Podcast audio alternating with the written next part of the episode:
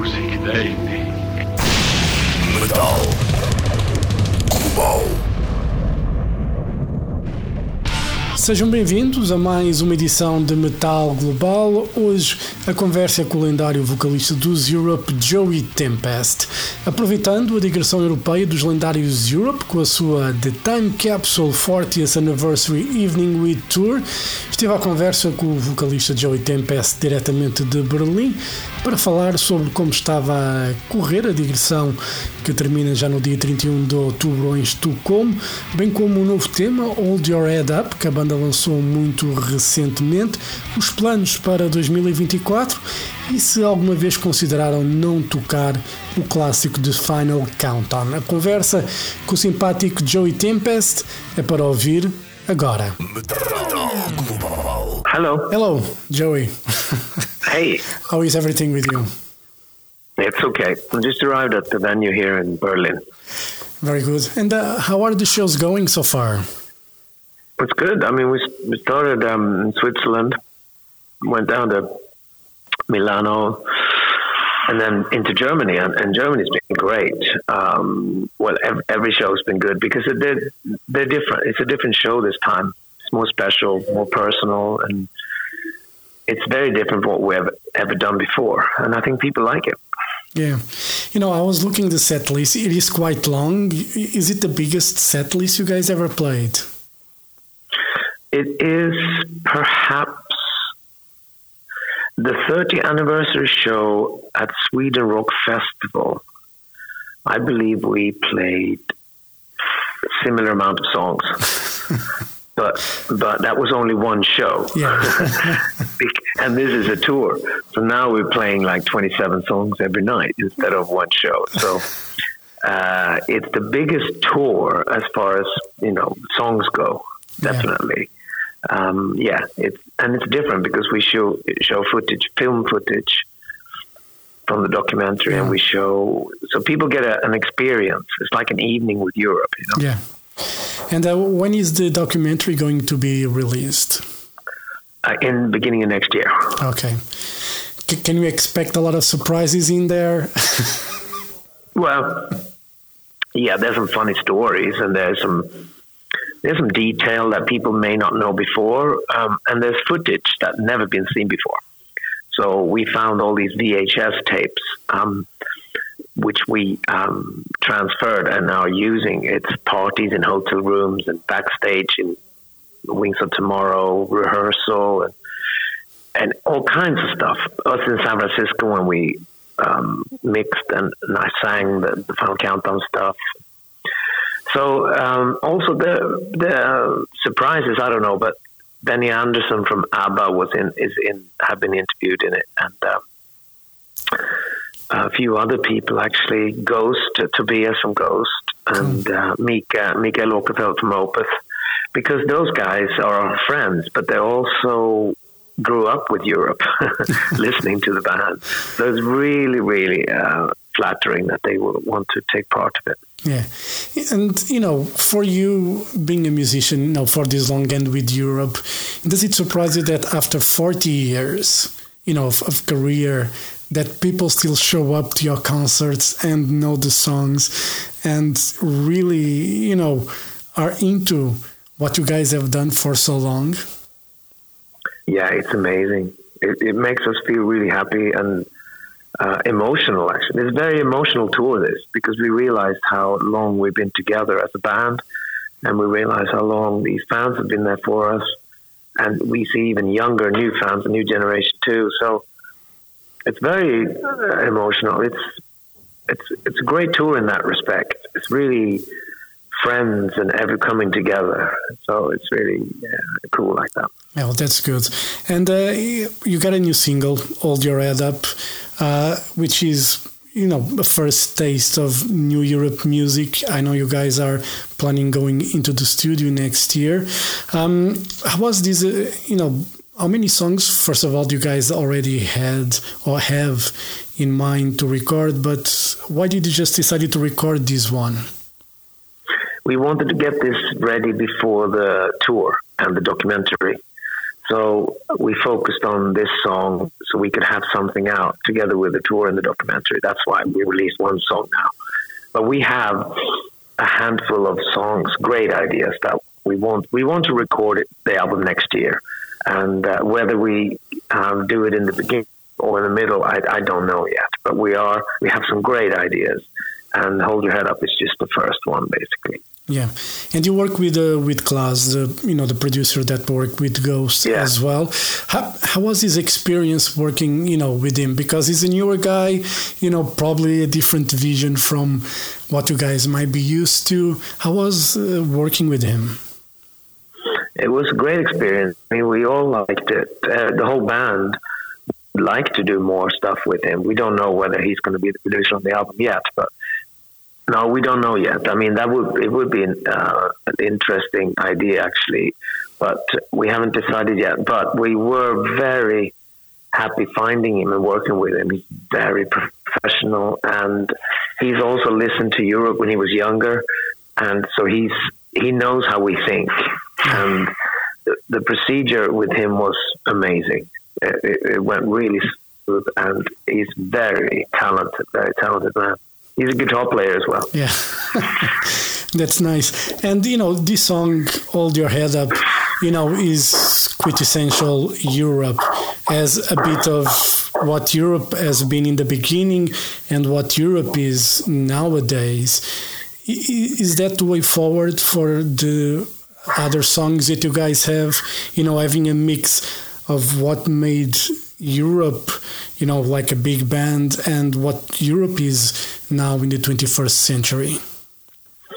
Yeah, I think you're right. I think it's a good it's a good mixture in this uh, in this song. We we never really set out to do that. It was a, an idea I had, and I I sent it to the guys, and everybody's like, "Yeah, that's great. Let's do that." So.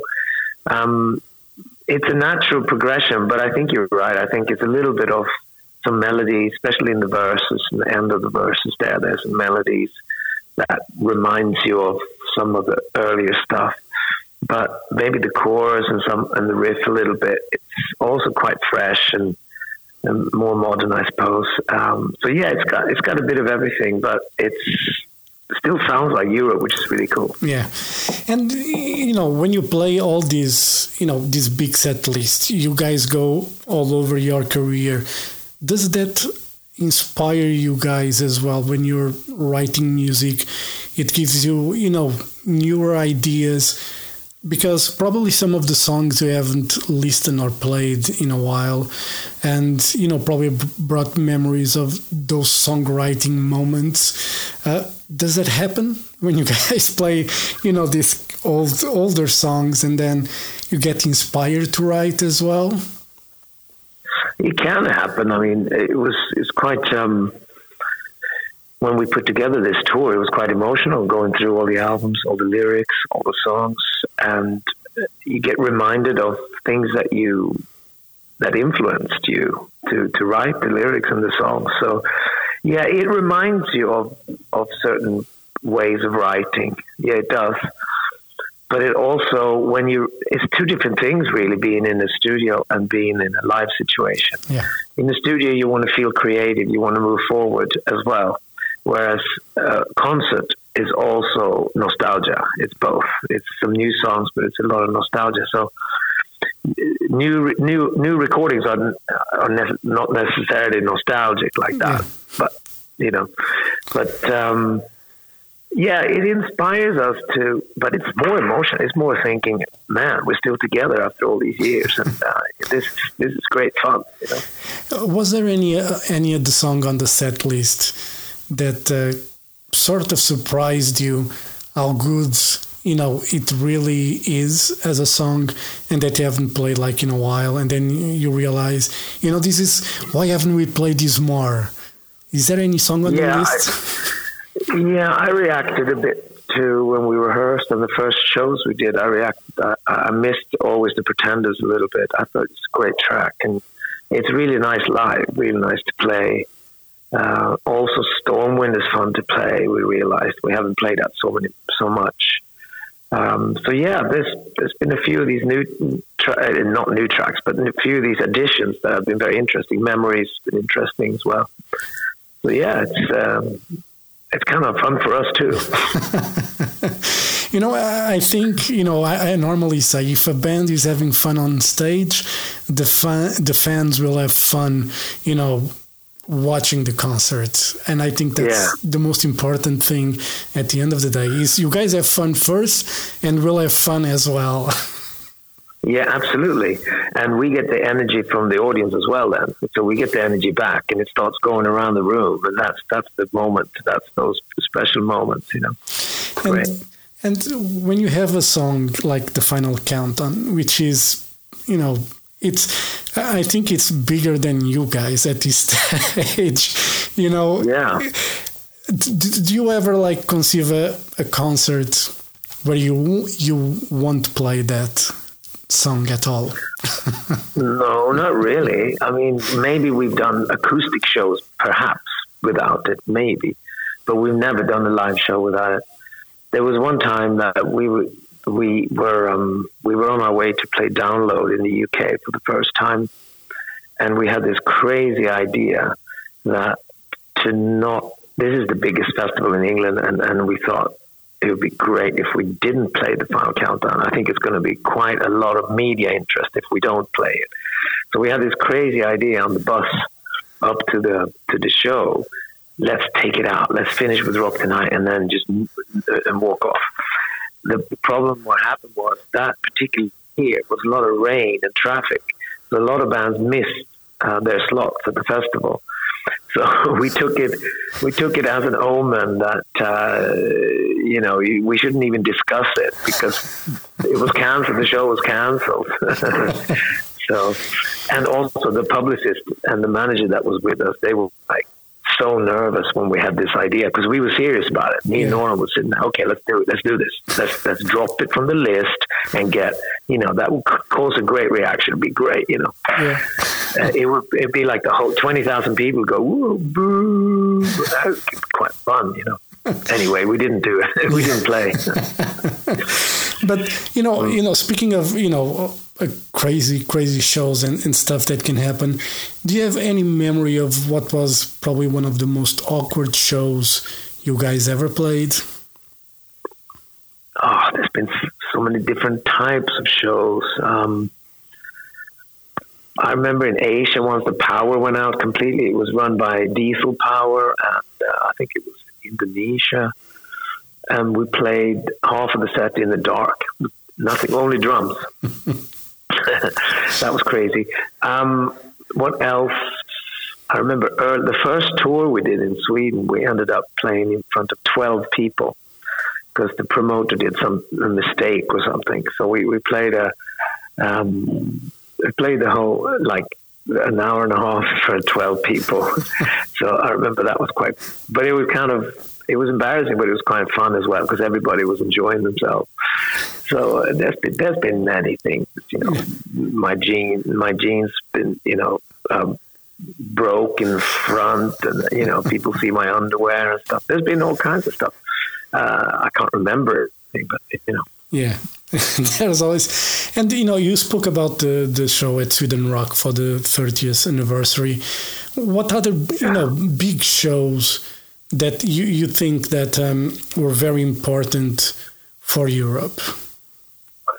Uh, there's been a few. I mean, um, Bloodstock, I think it was back in, I'm not sure what year. I'm, I'm thinking to 2006, 7, 8, 9. I don't remember. But I remember I was playing this festival in, in the UK that's mainly for metal bands. Yeah. And we went there, and it was uh, quite soon after we started again, you know, 2004. Uh, and um, we just turned it around and it was a great show. and We got great reviews and it sort of turned the things around in, for us in the UK. So that was really a good moment, that Bloodstock Festival. Also, Sweden Rock Festival 2004, when we came back, our first show back with the new album Start from the Dark. And we didn't know what to expect, but it was a sea of people, like 30,000, and they just welcomed us back. It was incredible. And what else have we done? We did um, oh, there's been so many, you know, great shows we've done. Um, I mean, last year's tour with Whitesnake was pretty, pretty, pretty great. We yeah. thought it was one of the best tours that we've been on. The the audience was big audiences, arenas, and some of those shows. I remember Manchester in particular. So Manchester 2022, that was pretty awesome. It's just the, the, welcome back after the pandemic and the, the warmth and the friendly people and loud and singing. It was amazing. Yeah. But there, has been a few, you know, cool. shows like that. And you know, just going back to when you guys returned, you know, back into early 2000, um, were you all? Did you ever thought, or you do you th- thought in a way that? Uh, what if there is no one there? what if people forgot yeah. about us? yeah, I mean, of course, that, that was it was a bit nervous because we did one little show in Norway out in the woods before the day before. Um, so you have to call him on the phone, I think. Um, yeah. So when we get to Sweden Rock, we were like, "What's going to happen?" We didn't even know. I mean, we knew Sweden Rock has an audience, yeah. but we didn't know it's going to be a sea of thirty thousand people. And and also Start from the Dark was done in the winter. Nobody really knew we were in the studio, and we wanted to do it in secrecy because we didn't want to be bothered and we didn't want to get any pre- outside pressure. We wanted to do our own thing. So yeah, we, you're right. I mean, we came up. We didn't know. We knew that we had a lot of fan letters and stuff wanting us to come back, but we had we didn't have a crew. I mean, what's going to happen? So that Sweden Rock Festival was very important for our self confidence and for the future. Yeah, and you know when Europe you know exploded after the final countdown, you know a lot of attention, a lot of eyes were on the band. Uh, you know we know a lot of you know crazy stories from rock and roll bands. Did you ever yeah. encounter any you know craziness from that success that you guys had, or you guys were always you know a bit more level headed with that, or you know there were moments where you guys were just crazy. I, same again. I mean, there are so many stories. Um, uh, but we used to we used to party more in the beginning. Um, uh, me, me personally, I, we were quite a wild band in the beginning when we started touring in 83, 84, 85. Um, there was it was quite heavy. It was a lot of fun. We always backstage. We always had lots of people. We invited some audiences in in the dressing rooms. It was always full. It was always everybody sitting there drinking beer, talking, having fun. But it, came, became a bit more serious around 86, um, 85, 86. Started recording Final Countdown, and especially for me, uh, there's someone calling here. Um, I'm on Staffan's phone, and I think yeah. John Norum calling me, calling him. Anyway, he's going to get. Uh, sorry about that. I'm it's talking okay. to Mick and uh, telling Mick to call Norum. He's probably coming into the venue and no one's there because I'm on Staffan's phone. Um, yeah, where were we? Oh, we were on the, those crazy, you know, times before recording the final countdown. A lot of parties and stuff. Yeah. That's... Those days, I mean, uh, he's trying. I'm seeing AM hat.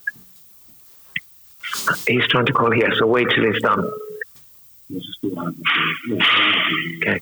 Um, I do remember uh, being uh, in cities like Madrid and Paris. I'm forgetting your name. Um, in Paris, and after the shows, we were like, "Let's go out on town," and it was it was uh, after the shows we would go to clubs usually. Uh, Ian walking around with two. He he always ordered two drinks because uh, he was always afraid the bar was going to close. So he had, always had two drinks in his hand. Uh, I just have memories of us going to clubs in these cities and in Munich as well, and um, I think it was the P one we used to go to sometimes. Um, and yeah, we used to like, um, but we're also kind of a band that sticks together. We sound check we like to sound check. We like to hang out after the show, talk about the show, and it's um, we've known each other since we were, you know, teenagers, Yeah. and it's a great atmosphere. And we like to party together. Yeah. Yeah. So uh, we're still, if there's a few days off, we'll have a little party. You know. Yeah. You know, it, it's okay to party. There's nothing. Yeah, sometimes. but it, for me, it's more like I'm the singer, and I can't really, I can't really drink Yeah. so much anymore. So I, I, I need my sleep. Yeah. That's the only thing. Uh, we all do. We come to a certain age, we all need our sleep. Yeah. And, you know, I'm going to let you go in in a couple of minutes. Uh, you guys haven't played Portugal like in a long time. Um, Yeah, it's been a while, right? yeah. Uh, what can we do to bring you guys back to Portugal? I know we love playing down there, Spain and Portugal, and and you know it's. I, I do remember being there, but it's, you're right. It's been a while. It's been a few years now. Um, what I can think of, I suppose, pandemic happened, and maybe a few festivals disappeared, and uh, I think the business disappeared a little bit. But I think it's coming back. Yeah. So maybe there'll be an offer for a festival next year, next summer or something. I hope so. You know, that'd be great. Yeah. You know, I, I hope so. And uh, Yeah. so, you know, I'm going to let you go. Um, thank you very much for your time. And, uh, you know, No worries. I look. I'm looking forward to hear the new music. If uh, hold your head up, it's a sign of things to come. I'm excited. Great. oh, well done. Thank you. Thank you very much. So, uh, Joey, Okay. thank, thank you very much. Enjoy the rest of the tour. Hopefully, we can see you guys back in Portugal next year. So, Yeah. uh, you know, fingers crossed. Thank you very much again, and all the best. And hope to see you soon. All right. All right. See you soon. Thank you very much. Thank you. Bye bye. Thank you. Bye-bye. bye.